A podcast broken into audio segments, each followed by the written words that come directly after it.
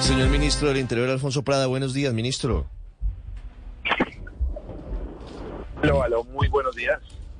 Ministro, lo cojo aterrizando en Quibdó hasta ahora. Sí, sí, estoy aquí ya llegando a, a las tareas de gobierno. A las tareas diarias Quibdó. del gobierno. Sí, sí, sí, sí. Ministro. Hoy, hoy es un día muy especial aquí. Ministro, me cuenta más adelante qué van a hacer en Quibdó, pero Sí. lo, lo- lo hemos llamado para hablar sobre la controversia en torno al código electoral, entre otras cosas. ¿Por qué le quitó el mensaje de urgencia el gobierno del presidente Petro a ese proyecto? Porque, hombre, yo creo que se están agotando ya los tiempos. No quedan sino tres semanas de debates eh, para que se cierre esta legislatura. Solamente tres semanas. Nosotros presentamos el código desde el 8 de agosto. No queríamos presentarle mensaje de urgencia, pero la dinámica de la legislatura, incluso congestionada por nosotros mismos, porque hemos tenido muchos proyectos, muchos debates que van avanzando, como ustedes lo han tenido la posibilidad de registrar, desde la aprobación de la ley de paz total como política de Estado, pasando por el presupuesto general de la nación, todo lo la reforma tributaria, naturalmente congestionamos mucho y no hubo mucho espacio de discusión. Lo ideal es que se hubiera comenzado desde el 8 de agosto este debate en el que radicamos el proyecto, pero apenas, apenas eh, hace 15 días veíamos que no despega, le metimos mensaje de urgencia para impulsarlo, pero tampoco, duró 15 días esto de mensaje de urgencia y no despegaba, ya nos queda muy poco tiempo y la verdad es que yo asistí a dos audiencias del Código Electoral, veo mucha crítica, muchas observaciones, mucho deseo de participar de la academia, de las organizaciones sociales, políticas, los propios partidos, los congresistas, y el presidente Petro es un demócrata. Él ante, ante esta situación de ver que se quiere participar y el tiempo es corto, no queremos hacer un código a la carrera. Vamos a, Sí. levantamos entonces ayer la solicitud de urgencia y habilitamos que se siga tramitando el proyecto incluso durante el nuevo periodo que empieza en marzo. Luego tenemos ya no 15 días, sino 6 meses para debatirlo sin ningún afán. Ministro, ¿esa fue la única razón o también hizo mella la serie de advertencias que hicieron desde el pacto histórico, entre otros, en la Cámara de Representantes y las dudas sobre si detrás de esto estaba un interés del registrador Alexander Vega?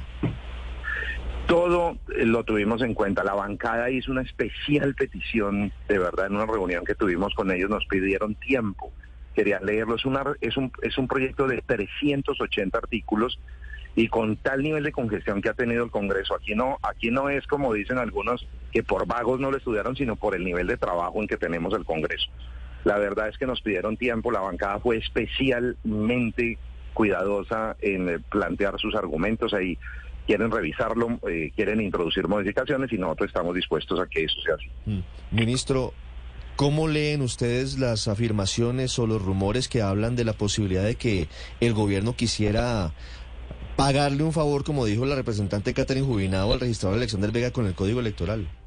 Oh, ella misma se retractó. Me parece que aquí mismo en estos micrófonos y se ha retractado en los medios, lo dijo en el Congreso, me lo dijo a mí personalmente, casi que en tono de, de pedir excusas. Anoche estuve chateando con ella un rato diciéndole hay que tener cuidado con esas afirmaciones. Entiendo el calor en un debate de una afirmación, pero me parece que ella ha reconocido que hubo allí una extralimitación en ese comentario y reconoció, además hizo un video reconociéndonos que estábamos eh, que estamos actuando en el camino correcto como demócratas como de, digamos sin ningún tipo de interés diferente a hacer un buen código Pero al final no había un poco algo de fondo de lo que estaba diciendo la, la representante, la, la senadora Jubinado. Pero cómo se le ocurre Ricardo pagarle a quién Sí. al registrador si lo que hubo fue una tensión muy fuerte claro. entre la campaña y el registrador Claro, pero y, y la bancada del pacto de hecho era muy crítica del registrador claro. con el tema del conteo electoral. Recuerde usted que aparecieron después 500 mil votos y se recuperaron cinco curules en los reconteos. De manera que No, aquí no había, un- más bien hay una relación tensa, no hay una Sí. relación suave. Sí, no, lo digo, lo digo en un sentido. Hay muchas voces que dicen que este código electoral de alguna manera tiene un interés inusitado del registrador Alexander Vega y estaba el gobierno mm, de alguna manera impulsando con el mensaje de urgencia que saliera adelante. A Pero eso es me eso tiene una explicación. No, Ricardo, eso tiene una explicación lógica y muy seria que la dije el 8 de agosto, el día que lo presenté con el registrador del código, y es que el presidente Gustavo Petro, como senador de la República, fue ponente de este código en el Congreso pasado que fue aprobado y logró gran nivel de consenso. La instrucción que yo recibo del presidente es presentemos el proyecto porque ya fue aprobado, tiene un amplio consenso, es un gran avance en materia de legislatura, en materia de tecnología, de integración normativa para facilitarle a los colombianos la comprensión de cómo es el sistema electoral, que a veces lo volvemos complejo por falta de claridad en las normas, y aprovechando ese consenso, mm.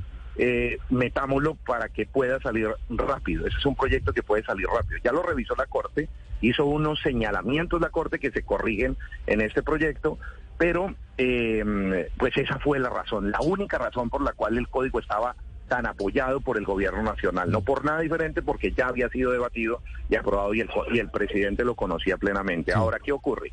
Dentro de este nuevo proyecto hay por lo menos 100 artículos nuevos que hace que no coincida plenamente con el anterior y sobre esos nuevos ha habido muchas observaciones y queremos revisarlos con mucho cuidado, de tal manera que no hay ninguna razón diferente a por qué el gobierno apoyaba este proyecto, por el conocimiento que tenía el propio presidente. Sí, otra, otra duda tiene que ver con la posibilidad de que ese código electoral se tramita en época justamente previa a las elecciones. Usted nos dice, ministro, que eh, seguramente eh, a partir de febrero, cuando habrá extras o en marzo, se podrá discutir de una forma mucho más detallada y se aprobará. ¿Este código electoral aplicaría para las elecciones de octubre? Muy difícil que sea así, que, que, lo aplique porque además es una ley eh, que tiene carácter de ley estatutaria y tiene revisión previa, por ende, de la Corte Constitucional. Es decir, una vez termine el trámite en el, en el Congreso, que será mayo-junio del año entrante, va a la Corte Constitucional a revisión y se demora por lo menos seis meses. De tal manera que eh, lo que sí es claro es que no va a estar vigente para el próximo para el próximo certamen electoral, pero yo sí coincido con ustedes que se pone más nervioso el Congreso, porque todos son actores políticos, todos son actores electorales, todos son expertos en la materia, y seguramente eso hace que este debate sea especialmente espinoso y duro.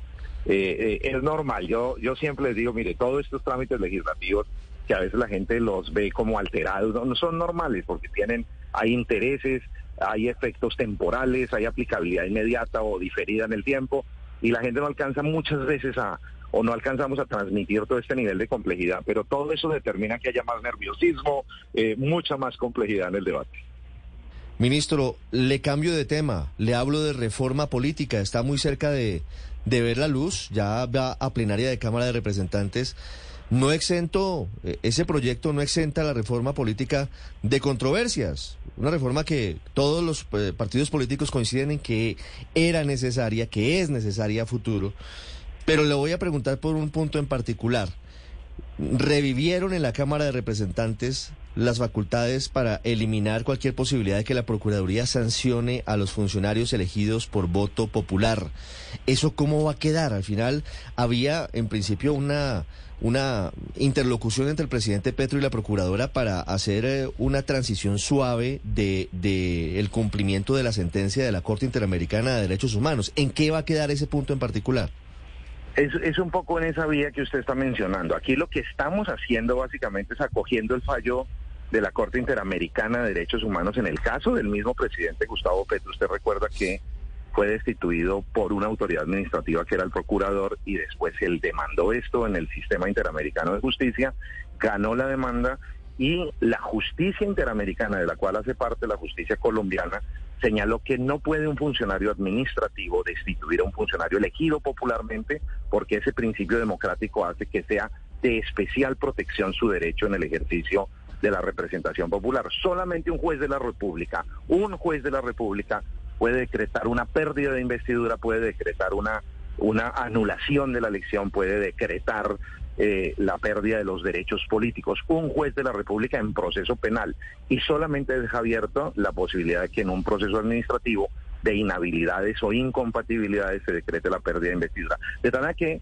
acogemos básicamente el pronunciamiento del, del, del, sistema interamericano de justicia y debemos adaptar, por ende, la situación del derecho interno a ello. Eso es lo que estamos haciendo. Sí habrá seguramente transición y habrá muchos debates. No, bueno, nos quedan cuatro debates más sobre este tema y ahí iremos afinando muy bien cómo va a ser el proceso de transición. Ah, pero eso exactamente le quería preguntar. ¿No sería automática una vez se apruebe la reforma política, sino que habría unos tiempos para que vaya paulatinamente la Procuraduría mm, retirando las facultades para sancionar a esos funcionarios?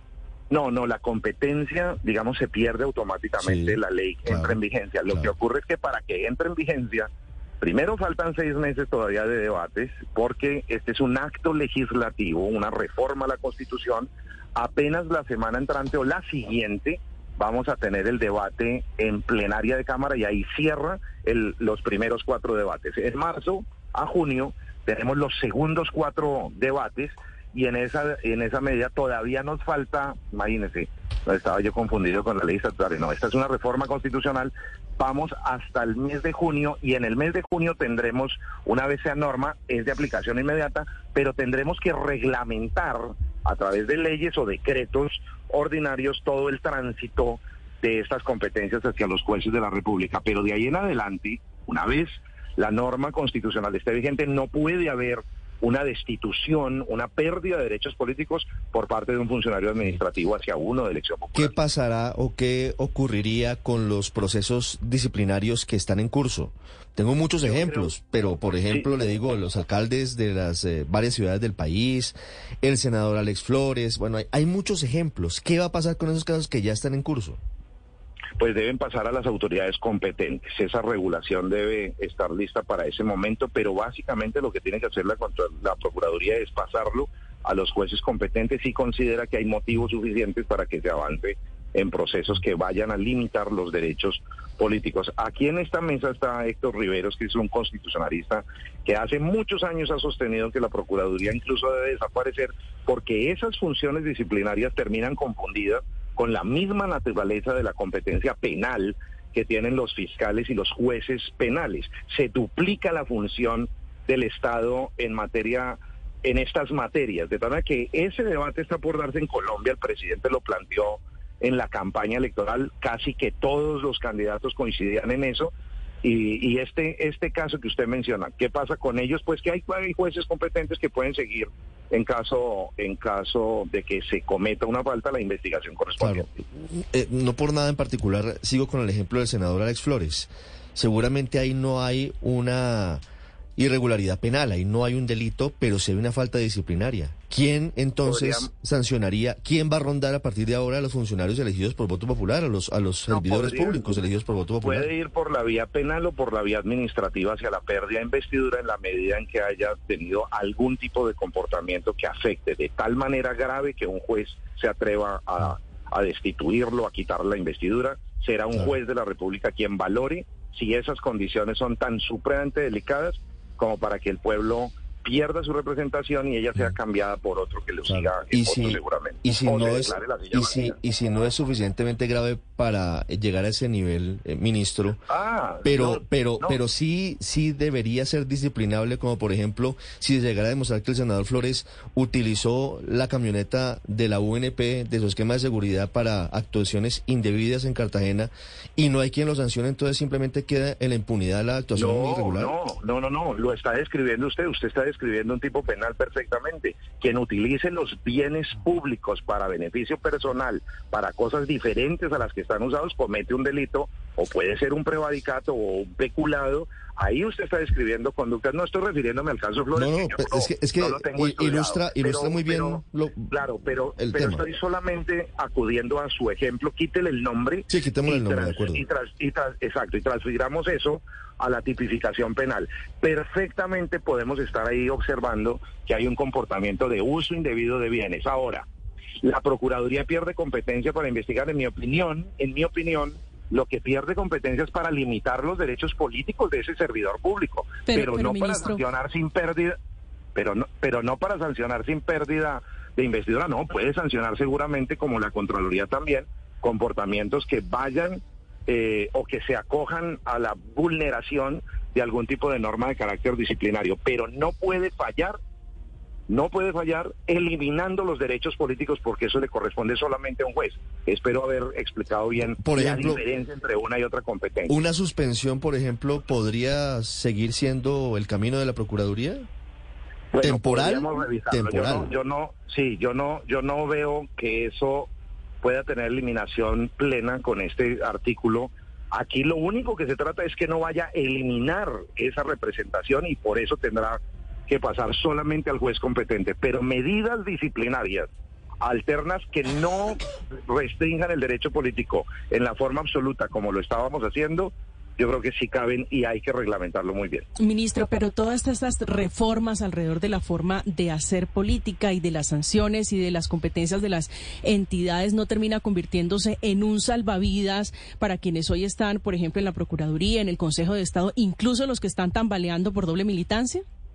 No, por favor, por favor. Yo creo que esa es una interpretación eh, eh, que contradice todos los argumentos que hemos planteado y es básicamente incorporar la jurisprudencia del sistema interamericano que privilegia claramente la actividad de los jueces de la República en materia de disposición o limitación de derechos político constitucionales del pueblo colombiano, incluso es que no es el derecho de esa persona, sino que está involucrada una elección popular, la gente escogió a esa persona y esa persona debe ser observada, cuidada, pero también juzgada, disciplinada y sancionada con todas las garantías porque está una decisión popular de por medio.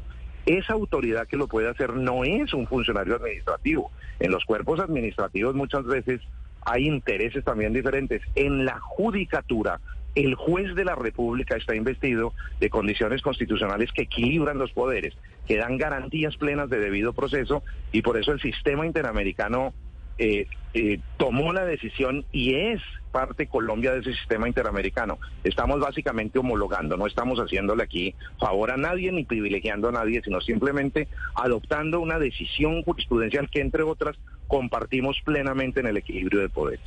Son las 8 de la mañana, 7 minutos. Es el ministro de la Política, el ministro del Interior, Alfonso Prada, en Mañanas Blue. Ministro, le pregunto con lo que empezamos. ¿Qué está haciendo en Chocó? Bueno, es que hoy es el día de la no violencia eh, contra las mujeres lideresas sociales y defensoras de derechos humanos. Acabamos de llegar, ya debe estar aterrizando eh, Francia Márquez, estamos con nuestra ministra de Trabajo que está en funciones presidenciales, le damos el más alto nivel a la instalación de un puesto de mando unificado que va a tomar y adoptar medidas para la protección de de las mujeres lideresas sociales y defensoras de derechos humanos en todo el territorio. La primera vez que hacemos un puesto de mando unificado con todas las autoridades. Aquí vienen las fuerzas militares, aquí vienen las autoridades administrativas, regionales, para revisar la situación de las mujeres. Tenemos unas cifras supremamente preocupantes del consolidado del año pasado, el 2021, que han mostrado cómo 224 conductas han vulnerado en forma grave a las lideresas y defensoras de casos de amenazas, asesinatos, casos de extorsión, atentados, estigmatización. Y aquí vamos a anunciar medidas, recursos y un puesto de mando que va a reunirse eh, con alguna frecuencia que nos permita ir revisando el comportamiento de la protección de la vida y de la dignidad de las mujeres en Colombia. Ministro, hoy un día de celebración internacional y no y, lo hacemos en ese marco. Es, un, es, un, día de conmemoración para evitar que se repita esa violencia en contra de las mujeres. Ministro, muchas gracias. Estaremos atentos a las conclusiones de ese puesto de mando unificado en Quibdó. A usted, muchas gracias, Ricardo. Ya regresamos en mañana.